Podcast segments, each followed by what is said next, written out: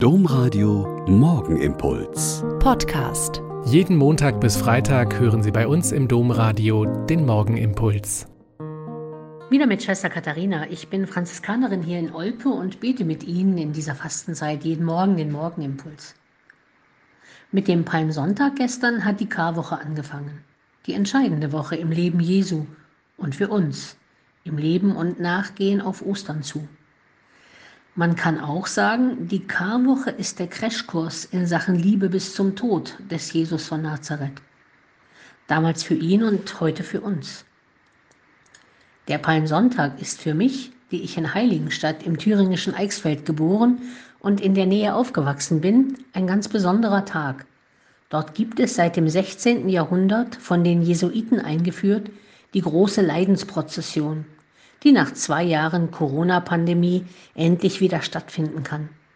Sechs überlebensgroße Figuren, die die Leidensgeschichte Jesu zeigen, werden durch die Stadt getragen und viele tausend Menschen gehen singend und betend mit der Prozession und noch einmal viele tausend stehen in den Straßen und schauen zu oder singen und beten mit.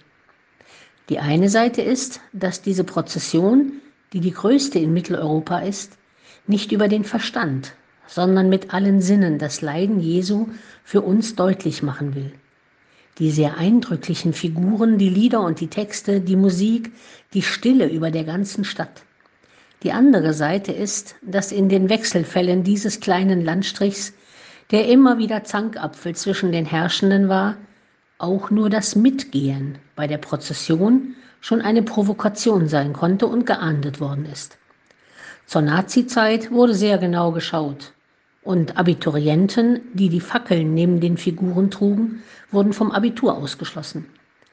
Nach dem Krieg hat der pfiffige Propst von Heiligenstadt, der wusste, dass der russische Stadtkommandant im Zivilberuf Theaterregisseur war, diesem die Prozession als Theaterinszenierung verkauft.